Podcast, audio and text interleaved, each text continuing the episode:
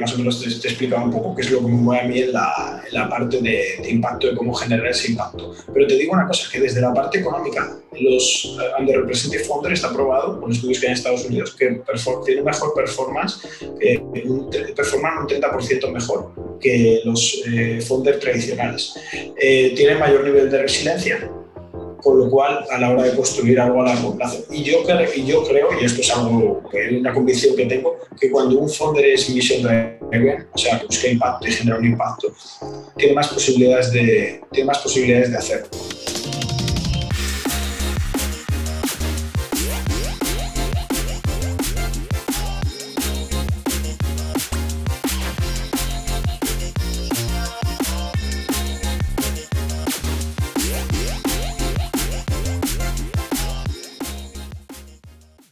Hola mundo, hola Latinoamérica, bienvenidos a un episodio más de Hablando Nerdy. Yo soy tu anfitrión Tuli y en el episodio de hoy tenemos como invitado a José Miguel Reta, un europeo radicado en Latinoamérica que ya tiene varios años en el tema de startups, ha emprendido en Europa, ha emprendido en Latinoamérica y hoy nos habla sobre esas diferencias. También está trabajando en el tema de Venture Capital, tiene bastante experiencia eh, en el tema de startups, ahora está trabajando en este tema de Venture Capital. Así que eh, José Miguel nos dejó mucha, mucha experiencia, muchas enseñanzas en este episodio.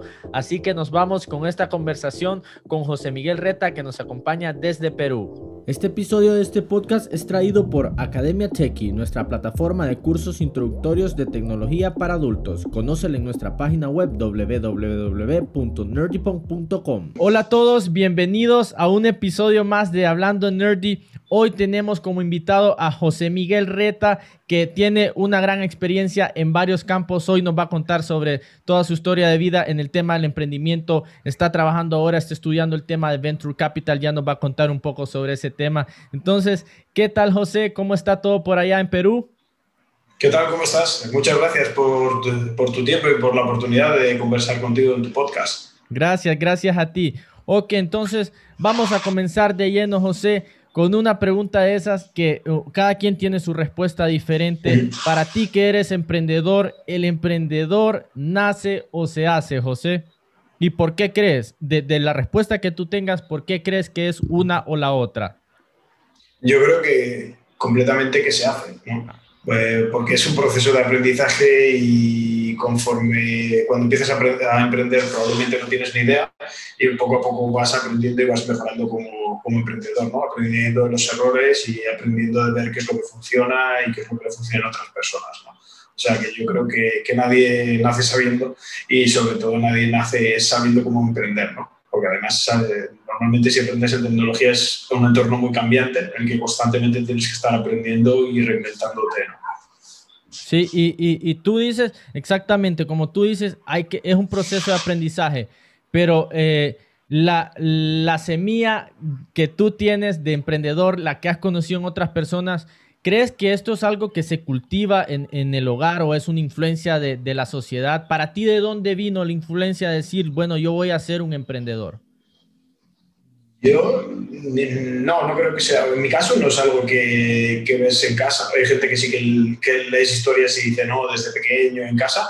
Pero en mi caso, no sé, fue algo como yo salí al mercado laboral en la peor crisis que España sufrió y desde entonces, bueno, he estado trabajando en internacionalización, en negocios internacionales, he estado, me fui al principio a trabajar a Uruguay, luego volví, y cuando volví a España vi que las oportunidades no eran, no eran lo que yo esperaba y, y decidí, no sé, crear algo, ¿no? Y ahí creamos nuestra primera startup, y, pero fue un poco el ver que, no sé, las oportunidades no eran lo que tú estabas esperando después de haber estado estudiando tanto tiempo y ver que había una necesidad en el mercado y querer innovar ¿no? y hacer algo diferente. Fue más algo así que, que tenerlo claro desde el principio, ¿no? Y, y, esa primera experiencia de la que tú hablas, José, la, de tu primera startup seguramente fue en España. José es español. Cuéntanos sobre esos primeros miedos de, bueno, voy a emprender por primera vez no sé cómo es esto, cómo es esa, primera experiencia para ti. Cuéntanos cómo es, porque seguramente el ecosistema es muy diferente, ¿verdad? En España, en Europa, a América Latina. Entonces, cuéntanos un poco acerca de cómo fue, sucedió todo eso. De hecho, mira, la, primera, empresa que montamos fue, yo trabajaba en una empresa de packaging, esta empresa descontinuó una línea de negocio que, tenían de, fabricación de un tipo de plástico y justo había un expediente de regulación de empleo y yo salí de la empresa y con gente que había estado trabajando en esa empresa nos montamos una, distribuidora de, de packaging. Y la idea era, bueno, seguimos haciendo lo que estábamos haciendo, pero con algo nuestro. ¿no? Al final, las, de los socios no estaba tan comprometido, las cosas no, no iban como esperábamos y le vendimos la, la empresa y él se, él se, la quedó ese socio. Y con el otro socio que decidimos montar, empezamos a probar cosas en Internet porque teníamos pocos recursos y dijimos, bueno, pues vamos a ver qué podemos hacer en, en Internet. Probamos varias cosas y probamos primero un comparador online, luego un, un, un, no era un marketplace, era un e-commerce de productos gourmet con el que hacíamos dropshipping y luego al final eh, vimos que había un mercado muy grande, un, realmente un problema muy grande en el sector salud y creamos Comparamed y que fue, era un marketplace de servicios médicos que nosotros decíamos que éramos como el TripAdvisor del sector médico porque te permitía encontrar a los mejores doctores en base a criterios objetivos. Y lo que estábamos intentando era que un poco la evaluación que se hace de hospitales por algunos, hay unos organismos, eh, unas empresas que evalúan los hospitales y le dan ese puntaje, el llevarlo a médicos particulares. ¿no? Y aparte que a la hora de reservar el paciente te saliera más barato que ir a que, que, ir directamente porque las aseguradoras les pagan poco y había un gap en el mercado. Pasamos por varias aceleradoras y, y al final cuando estamos por levantar eh, capital, eh, ya llevamos mucho tiempo haciendo bootstrapping, nos estamos quedando sin dinero, estamos cansados y al final ya decidimos cerrar la, cerrar la empresa. ¿no? Pero fue un prueba-error, prueba-error y, y en, en, distintos sectores y distintas cosas hasta que llegamos a, a eso, ¿no? a la primera... La, la, experiencia queda, pues la experiencia queda como tú dices, porque uh, eh, lo que nos enseñan, creo yo, en la sociedad normalmente de manera tradicional es eh, tenerle miedo al fracaso. Eh, el fracaso es, es, es, un problema, no fracases. Y creo que tú, tú que ya eres emprendedor, que ya has tenido varios proyectos, nos puedes decir que el fracaso sirve, ¿verdad? El fracaso sirve. Entonces, cuéntanos tú qué es lo que te ha dejado de cuando las cosas no salen bien, pues eh, ese aprendizaje que queda en, en, el tema del emprendimiento cuando las cosas se, se van eh, al caño, como decimos. Bueno, es un tema, yo creo que, o sea, o sea, todo el mundo le duele fracasar, tú no quieres fracasar, obviamente, y quien emprende no quiere fracasar, porque hay un tema de, oye, yo quiero cambiar un mercado que no está funcionando, un problema, quiero solucionarlo y lo quiero hacer bien, lo quiero hacer mejor que lo que hay ahora y no quieres fracasar. Lo que pasa que creo que es que muchas veces lo que nos pasó a nosotros es que no, no proyectamos cuánto tiempo nos iba a costar realmente en que esto levantara y que funcionara. Porque si hubiéramos seguido si hubiéramos seguido tiempo con la empresa, yendo creciendo, eh, creciendo eh, probablemente a día de hoy eh, seríamos inmensos porque nos adelantamos yo creo que al mercado y, justo mira la telemedicina, la telemedicina y el tema de, los marketplaces de servicios médicos como están ahora por el COVID y por la situación, ¿no? O sea que, que, fue un tema, de, un tema de timing. Y lo que sí que he aprendido yo es que desarrollar un proyecto, crear una startup, te va a costar muchos años. O sea, los unicorn, las exit están ocurriendo con 10 años, 15 años, dependiendo un poco del sector y del vertical, tardan más o tardan menos en, ser adquiridos por otra empresa. Entonces, eh, es un tema que tienes que saber que es una carrera, eh, es una carrera, es una maratón. O sea, no es un sprint, no llegas de un día a otro. Y lo que pasa es que muchas veces cuando tú empiezas a emprender, empiezas a leer noticias y artículos y dices, ah, mira, este ha creado esta solución y ha levantado tantos millones. Pero lo que no ves por detrás es que esta persona, por ejemplo, eh, se lleva equivocando un montón de tiempo en ese sector intentando solucionar ese problema. ¿no? Por ejemplo, todo el mundo se quedó el año pasado atónito con Zoom y su valorización, pero justo en un curso que hice tuve la oportunidad de escuchar a, uno de los VCs que había invertido en etapa temprana en, en Zoom y nos contaba que el, que el founder de Zoom llevaba 10 años equivocándose en, el, en, en, ese mercado sabiendo que había un problema ahí que quería solucionar. Y también era una persona que no sé si había, era, había aplicado al visado seis veces, el visado de Estados Unidos se lo habían denegado hasta que se lo dieran. O sea que es un tema de persistencia, ¿no? Obviamente, lo que tienes que aprender rápidamente y cuando sacas una solución, lo primero es validarla con el mercado, cuáles son las necesidades del mercado. Y realmente, si realmente hay un pain o como dicen, o es lo que estás sirviendo es una vitamina, ¿no? porque la mayoría de las soluciones fracasan porque no hay un market fit y tú no estás solucionando realmente un, un, dolor de los, de los clientes. ¿no? Entonces, obviamente tienes que saber cuándo te equivocas en eso, pero también lo que te digo es un tema de resiliencia y de, oye, que voy a construir algo grande y esto va a llevar tiempo. Y va a haber muchas cosas que no funcionen al principio, pero hay que saber pivotar, cambiar y adaptarte. Entonces, sí, eh, me gusta mucho el tema que hablas porque generalmente la gente empieza a emprender y creen que las cosas van a empezar a suceder en seis meses y la van a romper en seis meses. Yo miré una frase la vez pasada que decía como la mayoría de éxitos que notas de la noche a la mañana de esas personas famosas que crees que se volvieron famosas o exitosas, generalmente les tomó como 10, 15 años. Es un proceso que viene de atrás, como tú dices, no es un sprint, es una carrera de resistencia el tema de fundar startups, aunque se escale de manera rápida, aunque se escale de manera rápida. Y qué bueno que habla sobre todo el tema de, que estuvieron con esta empresa y tal, vez no era, e, era, un mal timing, era un mal timing en ese momento. Yo personalmente estuve leyendo sobre esa empresa tuya eh, de ese tiempo en España y pues tú que eh, has estado en España, eres español, emprendiste allá en España y ahora estás en Latinoamérica eh, ¿Cómo fue ese choque cultural, José, de llegar a Latinoamérica, emprender en Latinoamérica? ¿Qué, cómo fue toda esa transición? Cuéntanos acerca de todo eso.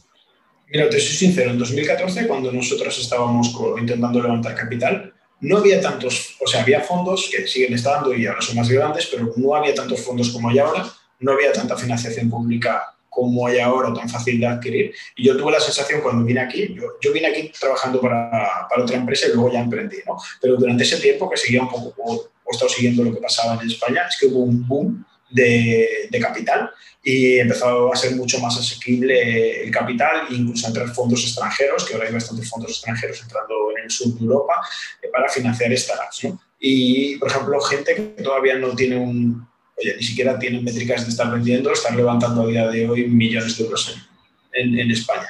Y eso, eso pasó tiempo después. Entonces, cuando yo, ahora lo que veo en el ecosistema es que está pasando lo, lo, que pasó de 2014 a, por lo menos en Perú, lo que pasó de 2014 a aquí. Por ejemplo, hay, México, yo creo que por ejemplo, está más desarrollado en tema de capital que Perú. En Brasil, por ejemplo, es, un continente, o sea, es, otra realidad también. Hay un montón de fondos que también están surgiendo. Entonces, cada país lleva su velocidad, pero sí que es cierto que, que eso, cosas que he visto que han pasado ahí están, están pasando ahora aquí. Lo que pasa es que la ventaja de Latinoamérica es que Latinoamérica mira mucho a Estados Unidos directamente. ¿no? Entonces, tienes muchos fondos aquí que han estado en Stanford, o tienes muchos fondos que han estado con MBAs en universidades americanas o que han estudiado fuera. Entonces, también eh, hay bastante, se mueve a bastante velocidad ¿no? en, cuanto, en, cuanto, a eso. ¿no? Y la, la hora de levantar capital, te encuentras que las primeras rondas, depende del país, el capital semilla, primer, primer ticket que entra, suele ser pues de programas tipo Startup Chile, Startup Perú, que es nada, es poquito dinero, pero entra eso, luego con Family Friends los, los founders lo están equilibrando, eh, hacen alguna ronda con algún fondo de aquí y para saltar a Series A, Series B se van a Estados Unidos directamente. ¿no? Entonces, lo bueno de la globalización es que permite acelerar el ecosistema. Entonces, tú sientes eso, has tenido la experiencia de que Latinoamérica tiene ese beneficio, ¿verdad? De que eh, hay personas, como tú dices, que estudiaron allá, tienen los contactos allá. Entonces, no estamos tan atrás como creerían muchas personas. Latinoamérica eh, se está moviendo rápido. Y cuando tú llegas a, a Perú, José, no sé si has vivido en algún otro país latinoamericano ¿Cómo fue ese, ese choque cultural, eh, no solo en la parte de emprendimiento, sino del el reto de vivir en otro país para ti, adaptarte a una nueva cultura y emprender en un lugar que tal vez no conocías a nadie? ¿Cómo fue todo ese tema? El, eh, yo había vivido, yo viví en Uruguay dos veces antes. O sea, estuve, mientras estudiaba la carrera, estuve en un intercambio en Uruguay y luego estuve trabajando en la oficina comercial de la Embajada de España ayudando a empresas a invertir ahí, y como de analista y con tema de internacionalización. Entonces ya, ya conocía Latinoamérica, pero sí que es cierto que cada país de Latinoamérica es completamente eh, diferente. ¿no? Entonces la realidad y la, la, forma de hacer negocios en Uruguay dista de cómo se hace en, en Perú. ¿no? Lo que sí que sí que obviamente los, hay, hay ciertas ventajas y ciertos inconvenientes. ¿no? Por ejemplo, algunos inconvenientes es el tema de que a veces la burocracia es más lenta, pero la ventaja que tienes aquí es que eh, tú puedes empezar una startup y puedes empezar a vender y luego ya formalizas. En España, para empezar a validar con tus clientes, tienes que tener tus, eh, tu sociedad limitada constituida, tienes que tener tu contable cada mes presente, tienes que ser autónomo tú como administrador de la sociedad. Eso significa que a front estás poniendo dinero y perdiendo dinero. Entonces, el tema de, de, toda esta red de salud, valida con tus clientes, ten tus primeros, eh, tus primeros clientes, es muy difícil hacerlo en, en España, ¿no? mientras que en Latinoamérica nosotros eh, ya cuando abrimos la empresa ya teníamos clientes, ya estábamos vendiendo y poco a poco hemos ido, hemos, eh, vas mejorando, perfeccionando y regulando. Y, es, y es, la, es cierta ventaja que te da y esa flexibilidad. ¿no? Entonces, aunque haya cosas que todavía que ralentizan las startups, como el tema de que no hay tanto acceso al capital, como comentábamos, tiene la ventaja de que tú puedes salir muy rápido al mercado y tienes un go-to-market muy rápido. Por ejemplo, Lima es una ciudad que tiene 10 millones de habitantes, entonces tienes un mercado enorme para validar aquí. En DF es lo mismo, en Buenos Aires. Entonces, tienes grandes capitales en las que tienes muchos clientes cerca para sacar tu solución y validarla. Entonces, tiene ciertas ventajas. Sí, que súper que hablas de ese tema porque, como tú dices, entre más desarrollado es un país, más difícil es comenzar una empresa. Entonces, como tú dices, tenemos esa, esa, ventaja en Latinoamérica de ya empezar a validar y después nos formalizamos cuando lo necesitamos. Entonces, qué bueno pues que, que, que, lo viste de esa manera y pues cuéntanos José, porque estuve leyendo en tu perfil de LinkedIn que, que tú te consideras un, un emprendedor social. Entonces, cuando tú empiezas, porque ves que hay todo tipo de emprendedores, ¿verdad? Pero ¿por qué tú empiezas en el tema social? ¿Qué es lo que te, te, te, impacta a ti? ¿Qué es lo que te impulsa a entrar en el tema del emprendimiento con impacto social? Yo creo que fue la primera vez que yo, yo estuve en Uruguay, algo que me sorprendió mucho, era el tema del acceso a la salud, que, que si querías acceder a buena salud era, un tema meramente privado. O sea, que, y que si vas a salud pública hacías unas colas enormes y era horrible. Y en Perú lo he visto también, entonces eso me impactó mucho.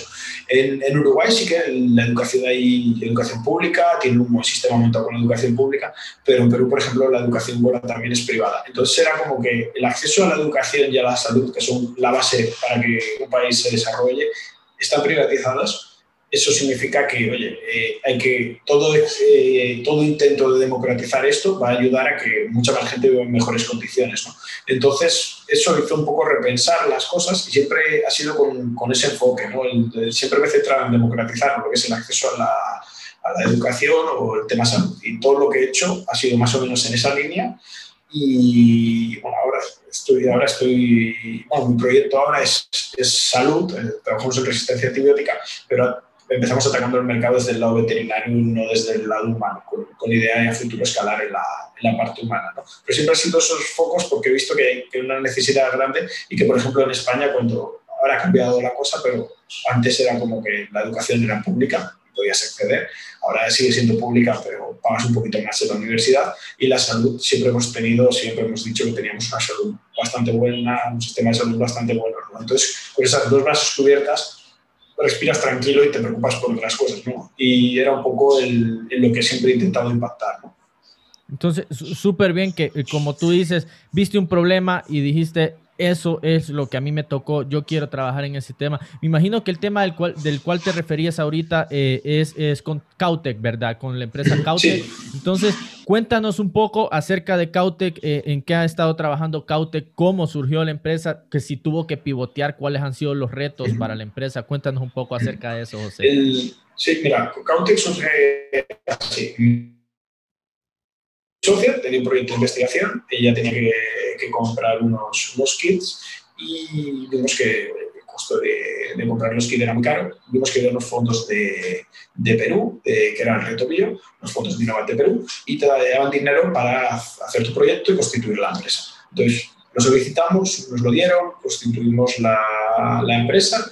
Eh, se acabó de desarrollar el, el, proyecto, que era desarrollar una vacuna autóloga para el tema de resistencia antibiótica en, en animales de compañía, principalmente en, perros y gatos. ¿Qué es, lo, ¿Qué es, lo, que ocurre? Que Eh, ahora, a día de hoy, cada día más perros y gatos presentan el problema de que los antibióticos que tú les das no, no funcionan porque las bacterias hacen resistencia. Y es un tema que ocurre también en humanos y es un problema muy grande que va a afectar en ciertos años a mucha gente porque las bacterias aprenden rápidamente, generan resistencia y ya no hay antibióticos que funcionen. Entonces, lo que nosotros hacemos es, eh, las veterinarias nos mandan una muestra, hacemos un cultivo y elaboramos una vacuna específica para, para ese perro o ese gato. Ahora incluso estamos trabajando con todo el track record que llevamos en hacer una vacuna que funcione para todos los perros y gatos de una región, ¿no? porque ya llevamos un montón de,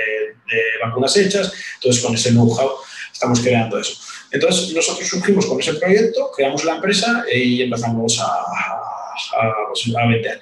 Y hemos ido ampliando la gama de soluciones porque nos dimos cuenta que la biotecnología tiene un proceso muy largo en nuestro tratamiento eh, son tratamientos de, un año, en el cual empiezas a los tres meses a ver resultados de los pacientes, pero tiene que acabar el, tratamiento. Entonces, eh, podríamos hacer lo siguiente, estar de brazos cruzados esperando a que los primeros clientes, eh, pacientes acabaran el tratamiento o empezar a, trabajar en más líneas. Y empezamos a, distribuir unas pruebas de alergia que, con un laboratorio partner y a elaborar en nuestro laboratorio tratamiento para esas alergias perros y gatos. Y luego empezamos a distribuir también equipos point of care de laboratorio para, para veterinarias. ¿no? Entonces, poco a poco lo que, hemos, lo que fuimos haciendo es un bootstrap en el sentido de que la distribuidora era quien iba pagando eh, la parte de desarrollo de la empresa. Y, poco a poco así hemos, hemos ido creciendo durante, durante estos últimos años. Ha sido un poco, es un modelo un poco extraño porque normalmente una startup tú piensas en, oye, desarrollo un producto, levanto funding, eh, sigo construyendo, me enfoco solo en este producto y en esta solución. Nosotros decidimos que para esta empresa íbamos a intentar levantar funding eh, y aparte el, el mercado de VCs o de inversores en biotecnología no estaba muy desarrollado en la, en la región eh, cuando empezamos. Entonces dijimos, ¿cómo hacerlo para con recursos propios ir creciendo? ¿no? Y, con algunos fondos y grants que, que estamos levantando, de, de Innovate Perú y de, y de varios fondos aquí. Pero, pero qué súper que, que nos hablas de todo el tema, el proceso científico, porque no es lo convencional. Creo que a muchas personas se le viene, bueno, vamos a fundar un startup y nos vamos a ir con un tema full, full científico. Entonces, me imagino que debe haber sido todo un reto, ¿verdad? Debe haber sido todo un reto en tema de investigación, en tema de, encontrar el personal indicado para todo esto de lo que hablas del tema de las vacunas, eh, adaptarlas a, a, ciertas regiones. Entonces, eh, ¿Cómo ha sido ese reto de manejar un startup? Porque la mayoría de, startups que a uno se le vienen a la cabeza es un app, eh, es un servicio, eh, eh, son cosas que son más convencionales, diríamos, más sencillas sería la palabra. Entonces, ¿cuáles han sido los retos que, que han tenido ustedes de manejar un startup que lleva un tema científico? ¿Cuáles han sido esos retos?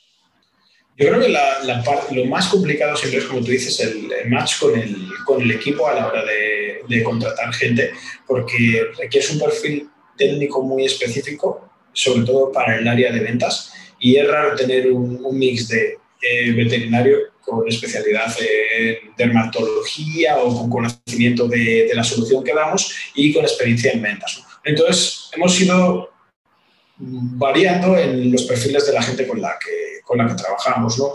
Eh, al principio buscamos veterinarios con experiencia en ventas, ahora lo que estamos haciendo es gente con buena capacidad técnica, nosotros generamos ya las, se generan las, las ventas y ellos capacitan. Entonces, hemos ido haciendo un mix, ¿no? porque lo que tú dices sí que es complicado, no, es lo mismo encontrar a alguien que te venda un SaaS, eh, más o menos tienes un mercado ya grande porque ya hay cierto track record. Alguien que te, que eso, la parte comercial que te dé soporte en cualquier app, aunque que sea B2C, vas a encontrar, ¿no? Pero esto es, es, complicado, ¿no? Y son perfiles, siempre es complicado los perfiles y siempre estamos contratando, siempre estamos creciendo, siempre estamos contratando y te digo, es mi, mi cuello de botella siempre encontrar gente con la misma visión y con ese perfil técnico. Yo no soy técnico, mi socia es técnica, eh, es quien ve toda la parte técnica, pero claro, el, crecer eso y que estén alineados a veces es complicado. Yo creo que es mi cuello de botella principalmente eso, ¿no? en la parte de, encontrar talento. Sí, me imagino que ha sido todo un reto, como tú dices, porque como lo señalas, puedes encontrar un montón de programadores, personas con experiencia en otro tipo de startups, en otro tipo de servicios, pero es un tema complejo, el tema científico. Y pues también les cuento, eh, estaba leyendo el, perfil de José. José ha estado eh, estudiando el tema, eh, he visto que te has estado capacitando, de hecho, miré que estabas en un programa de Stanford para VCs. Entonces, cuéntanos de dónde vino eso de eh, la transición, porque mucho sucede, yo lo he visto que sucede, esa es la transición natural en Silicon Valley, los fundadores crecen, eh, maduran y se convierten en VCs. Entonces, para ti, ¿de dónde vino? Si fue una influencia, fue algo que tú sentiste como un paso natural, este paso que estás realizando a convertirte en un VC y cómo sucedió todo eso. Bueno, la, yo siempre, o sea, como emprendedor, siempre he tenido el problema de que al ser inquieto quieres solucionar muchos problemas. Cuando tú estás en un sector, como decíamos, tienes que estar 10 años solucionando un problema o en un mercado, mucho tiempo centrándote en tus clientes, en tus mercados y no impactas en el resto de cosas. Pero ves buenas oportunidades que pasan por los lados y poco a poco aprendes a leer los patrones de, oye, pues este está haciendo algo que es interesante en este mercado que es similar. Y entonces siempre quería como aprender y dar el salto ser un híbrido entre emprendedor y inversor y justo en 2019, que estaba, estaba un poco planteándome que si seguía con la empresa, que hacía, en una de esas crisis que tenemos constantemente los emprendedores, vi un programa que se llama Included VC, apliqué y tuve la suerte de que me admitieron. Included VC es una, es una fellowship que lleva eh, de, iba a ser como 12 meses, al final acabó siendo 14 meses, ahora ya se supone que somos alumni porque justo cumplimos al final del año pasado, y es un programa en el que los mejores VCs de, de Europa eh, te enseñan sobre distintos temas de cómo funciona el Venture Capital. Te explican desde cómo funciona un fondo, cómo ellos levantan su capital, cómo tratan con los LPs, cómo preparan sus tesis de inversión, cómo generan deal flow, o sea, cómo encuentran los proyectos en los que invierten, cómo negocian esos proyectos, cómo agregan valor a esos proyectos en, en los boards, cómo luego ayudan a vender esas empresas y te, enseñan, es como un MBA en, Venture Capital. Y tuve la suerte de que me admitieron y justo con, con algunos compañeros nos planteamos, oye, ¿por qué no eh, intentamos montar un fondo de Venture Capital? Y porque nos dimos cuenta que hay, o sea, si bien yo siendo emprendedor eh, la primera vez no conseguí capital y he tenido ciertas dificultades, eh, nos dimos cuenta que hay ciertos eh, founders que por ser, ser inmigrantes, ser personas de color, ser mujeres, levantan, lo tienen mucho, mucho más difícil para levantar capital. O sea, incluso aunque haya sido Stanford o haya sido la mejor universidad y sean las personas más inteligentes que te cruces, porque los VCs suelen invertir en gente como ellos y como la mayoría de los VCs son eh, pues perfil blanco, eh, de universidades de prestigio, entonces eh, no suelen tener acceso a esas oportunidades de inversión y no invierten. Entonces, con algunos compañeros que son, nos planteamos, oye, vamos a, ¿por qué no montamos un fondo para invertir en underrepresented founders? Y empezamos un poco con el proyecto eh, aplicamos al VC que es un programa del Founder Institute, estuvimos durante el programa y hubo un momento en el que ya teníamos que hacer el primer plus, que era conseguir que, que los LPs, que son los que invierten en un fondo, nos pusieran medio millón y nos dimos cuenta que estamos lejos de eso todavía y decidimos darnos un tiempo. Y mientras tanto yo estuve en un programa de, creo que un mes o algo así, de, de Stanford, que es eh, al VC, que que te ayuda a complementar un poco la operación del, fondo, de, de, Venture Capital. Y la verdad que seguimos con el proyecto, con algunos de los compañeros, seguimos con la idea, pero estamos un poco dándole vueltas a cómo hacerlo, porque incluso para ser visible, los, los propios VCs siempre están buscando eh, que tengas track record como inversor, incluso los, los LPs, que son los que ponen dinero en el fondo, te piden, oye, ¿cuál es tu track record? Entonces, ver cómo generar ese track record invirtiendo antes de montar un fondo y ver cómo, cómo un poco desarrollar el, el, proyecto, porque es difícil, ¿no? Hoy me, me, decía un compañero que, que, había escuchado a un VC que decía que era más difícil entrar en Venture Capital o montarte un fondo de Venture Capital que entrar a Harvard. Sí. O sea, para, para que veas el nivel de dificultad, ¿no? Sí. Sí, e, es como una élite, me imagino, es una élite mundial, puedes entrar al tema del Venture Capital, pero qué interesante, porque yo paso viendo eh, todos estos, e, estos manes en YouTube de Venture Capital, se ven las charlas de todos ellos, sus fondos, y generalmente el tema del impacto social, como el que tú hablas, no va de la mano. Ellos andan buscando el, el próximo, la, la, próxima aplicación millonaria, el, el próximo Clubhouse, el próximo Coinbase. Entonces, ¿Cómo eh, empiezan ustedes con, ese tema de, bueno, nosotros queremos convertirnos en VCs, pero balancear el tema del impacto social. Qué bueno que hablabas acerca de eso, que hay fundadores, founders que no tienen, eh, no tienen oportunidades, pues, ya sea por su color de piel o por su estrato social. Entonces, eh, ¿cómo conectas tú el tema de ser un VC con, con impacto social? De, de dónde viene eh, eso que no, no es convencional, pues no es lo normal según lo que yo he percibido en el Internet. ¿Cómo funciona todo eso para ti? A ver, de la parte de impacto, yo creo que, más o menos te, te, he explicado un poco qué es lo que me mueve a mí en la, en la parte de, impacto, de cómo generar ese impacto. Pero te digo una cosa, que desde la parte económica, los uh, Underrepresented Founder está probado por estudios que hay en Estados Unidos que tiene mejor performance, que un, performan un 30% mejor que los eh, Founder tradicionales. Eh, tienen mayor nivel de resiliencia, con lo cual a la hora de construir algo a largo plazo. Y yo, y yo creo, y esto es algo, una convicción que tengo, que cuando un founder es mission driven, o sea, que busca impacto y genera un impacto, tiene más posibilidades de, tiene más posibilidades de hacerlo. O sea, siempre que sea algo que buscas que sea profitable, o sea, que, que sea sostenible y que sea escalable y que sea, pienses una startup, ¿vale? Que impacte la vida de la gente, eh, pero que sea, que sea económicamente viable como, como, como, cualquier startup, creo que tiene más posibilidades, porque según mi experiencia, si tú, no, si tú lo haces solo por fama o dinero, por montar una startup, te aseguro que lo vas a acabar dejando. Porque eh, es difícil, o sea, es muy difícil, porque montar una startup significa que hay, las cosas están funcionando de una manera y tú quieres retar esa realidad cambiándola, construyendo algo que funcione de forma diferente.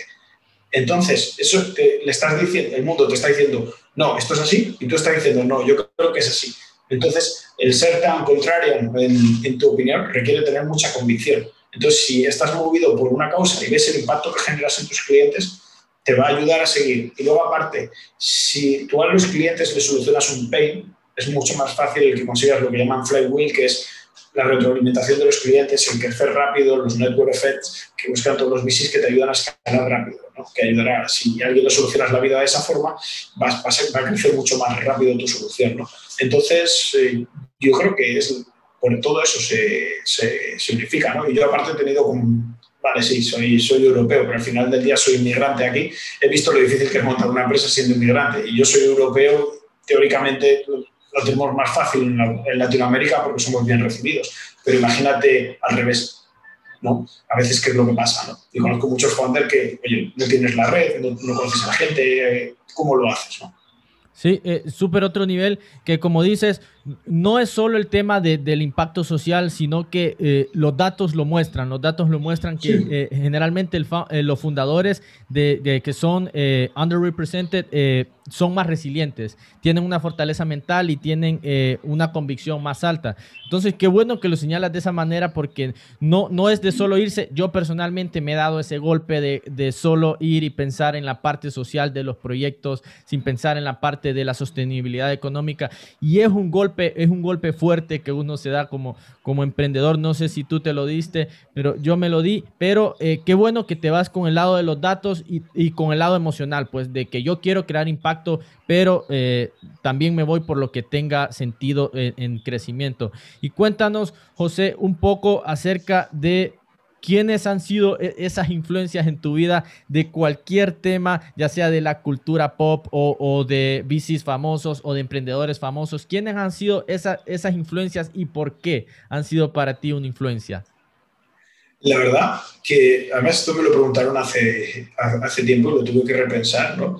La, verdad que no, no, o sea, me gusta leer sobre ideas, me gusta leer libros, pero no me gusta el idolatrar a nadie, ¿no? Y, por ejemplo, alguien que sí, cuando me preguntaron hace poco, oye, ¿quién es una figura de emprendedor para, para ti? Dije, doctor Dre, porque vi, vi la película de NWA que, que, no, no la película de WA, había un documental sobre cómo, cómo la historia del hip hop que estaba en Netflix, cómo habían creado la productora y cómo luego sacaron Beat, Beat y cómo la vendieron. Y es un tema de resiliencia. Sí. O sea, y es un tema de construirlo de resiliencia. Y es un tema de construir un producto, con Beat, por ejemplo, que tus, que tus usuarios amen y, y crecer y preocuparse muchísimo por el producto yo, yo, no soy técnico, ¿no? pero ellos y con su cofonde se preocupan mucho del producto y cómo hacerlo crecer. Y luego, aparte, es un tema de resiliencia porque cuando estaban con NWA y con el grupo de rap, ¿era eso o qué? ¿no? Entonces, al final, el, el, entre dos opciones y lo que decíamos de eh, la situación de, mentalmente del founder que te llevan a emprender, yo creo que eso marca la diferencia. El, oye, porque cada día te levantas para hacer esto. Y, eso es un tema que no lo tienen otros founders. ¿no? Por ejemplo, otro que me gusta mucho la, forma en la que hacen las cosas es eh, eh, Richard Branson de, de Virgin, ¿no? que también es un tema de resiliencia y un tema de eh, fuera de la caja pensar y hacer las cosas totalmente de, de maneras sexuales.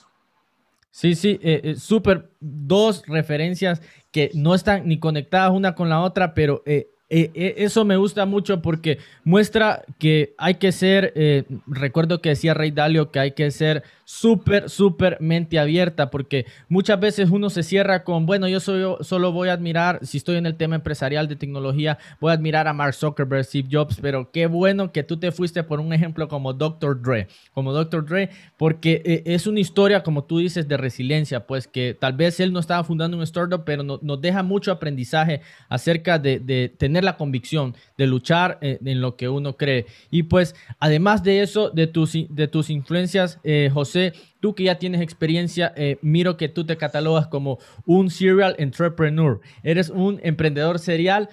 ¿Qué, qué aprendizaje, qué enseñanza le darías a los que vienen empezando en esto? ¿Qué les, qué les dirías desde ahora, desde antes? Miren, esto va a suceder, estos problemas van a tener y aprendan a lidiar con esos problemas que son fijos, que a todos les van a suceder de esta manera. Según tu experiencia, ¿cuáles son esos problemas que le va a suceder a cualquiera que es un fundador, un emprendedor? Ojo, no creo que sea, lo he pensado mucho, pero creo que no es tan bueno ser, ser de porque eso significa que has fallado muchas veces y que no has tenido éxito ni a la primera, ni a la segunda, ni a la tercera, porque si no, si tienes éxito, igual, o tú montas tu fondo de Venture Capital o te dedicas a gestionar tu patrimonio tranquilamente en la playa. Eh, o sea, no sé si es tan bueno. Y, o sea, y tampoco soy mucho de dar consejos, pero te quiero decir que si a la hora de emprender, y yo creo que cuando en un futuro, cuando salga de de, Cautex y al final en unos años lo, lo vendemos o, y luego monto un fondo, seguramente luego volveré a emprender en algún momento.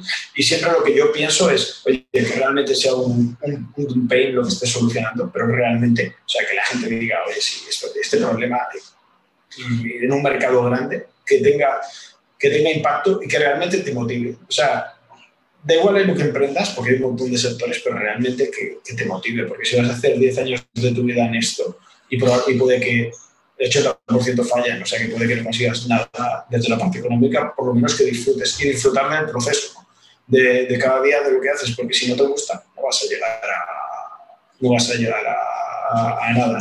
De hecho, el año pasado estaban, estaban mentorizando startups en, un programa me decía alguien que había trabajando en en decía, mira, llevo, llevo un año trabajando en mi propia startup y me encanta lo que hago. Y no lo cambiaría por nada. Y el mundo corporativo, mira que me envía bastante bien, iba a tener cinco estrellas y ahora ha cambiado totalmente mi vida, pero disfruto mucho más ahora. Entonces, disfrutar de esto. Si no disfrutas del día a día, no tiene sentido.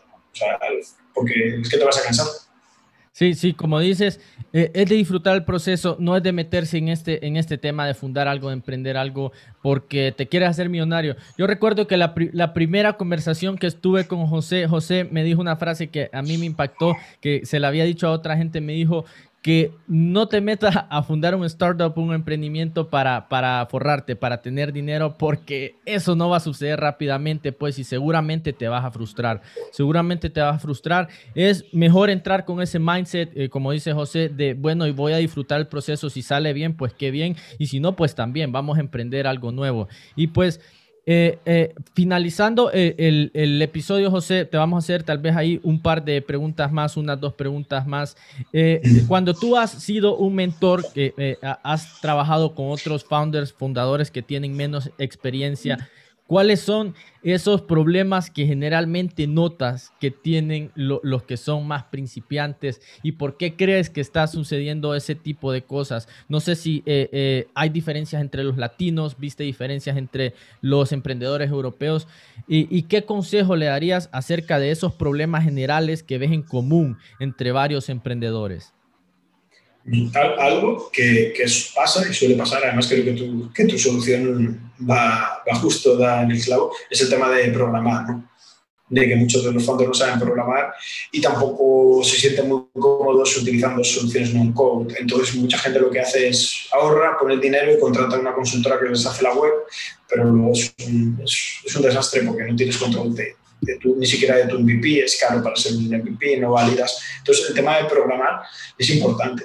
Yo, por ejemplo, yo siempre he utilizado soluciones no, code, o sea, he utilizado siempre Joomla para landing bounce y otras soluciones, pero, pero mi, mi, socio sí que sabía, en mi primera startup sabía programar. Ahora en esto, no, mi socio es la parte técnica, pero no no, obviamente no, somos una startup que necesite un programador, pero lo que siempre es importante es que tu equipo sea balanceado, que tu co-founder sea alguien que te complemente. Y si tú eres la parte business, lo otro tiene que ser, si eres, una app, tiene que ser el que, el, que programa y el que está encima de eso. ¿no? Y a la hora de buscar, eh, que además lo hablé contigo la otra vez, y cómo buscas eh, tu, tu co-founder, ¿no? esa parte de cómo haces match con, con el resto de, de, la gente con la que con la que vas a fundar esto, es, es un poco lo más importante en la parte. Luego el tema de, de solucionar realmente un dolor de, de, tus clientes, el tema de validarlo y el tema de escalar rápido. ¿no? Muchos founders también tienen el problema de, de ventas, o sea, de no tienen experiencia en ventas. Y luego aparte algo que es importante, que lo dicen mucho los VCs, es que para eh, entrar en un mercado B2B, es importante que el equipo tenga experiencia en, en, ese, en ese, mercado en cuanto, porque es, difícil el aprender cómo funcionan los, en los mercados business to business, mientras que un B2C cualquiera puede, puede hacer algo grande, ¿no? puede crear algo grande. Entonces esas cosas, si tú por ejemplo tienes experiencia en un mercado y estás desarrollando una vertical para ese mercado, busca un co-founder que lo tenga o que tus primeras contrataciones sea un crack. Digo que luego eh, tienes el tema de que Mira, las, las startups van a requerir que tú crezcas a una, a una velocidad y que te reinventes cada día y que aprendas mucho. Ocurre muchas veces que a los founders o a los CEOs, los, los inversores los acaban cambiando o ellos deciden que yo, la posición que yo ocupaba ya no estoy a la altura y cambio. Entonces, requiere siempre que estés leyendo, que estés estudiando, que estés, que estés aprendiendo y que te estés reinventando para ir creciendo. Porque no es lo mismo manejar una empresa de no estar facturando a, una empresa que factura eh, un millón de dólares a una empresa que factura 100 millones de dólares. Entonces el nivel es complicado, ¿no? El saber estar a la altura. Entonces hay que saber cuál es tu momento de, oye, yo paso y ya no estoy a la altura de manejar esto, que otro mejor lo maneje, o el estar reinventándote constantemente. Entonces eso es, eso es importante. Sí, súper importante lo que señalas con lo que me quedo es con, eso, pues de seguirte reinventando y como tú dices, aprender a tener el control en la parte técnica de la idea que estás creando, pues el tema de programación o si no lo sabes hacer, que te busques un fundador que sí sepa hacerlo, porque como dices, ese es un problema, si no sabes lo que tiene por debajo la tecnología en la que estás trabajando, te va a dar dolores de cabeza. Y ya que hablabas acerca, también escuché, eh, eh, escuché que utilizaste el término balance. Cuéntanos un poco de el balance de la, de la vida personal, la, la vida normal, eh, con ser un, fundador, manejar una empresa. ¿Qué consejos le, le, darías tú a otras personas acerca de balancear todo en, en la vida? Uf, es complejo, ¿eh? porque yo soy, no llego a ser workaholic, pero, pero ahora con el COVID y las cosas de estar trabajando desde casa es difícil el, el cortar, ¿no? cuando paras de trabajar, a qué hora. Yo lo que intento, antes lo que yo hacía era, a última hora del día entrenaba, y así ya era mi corte y ya a partir de ahí dejaba el teléfono, no atendía nada.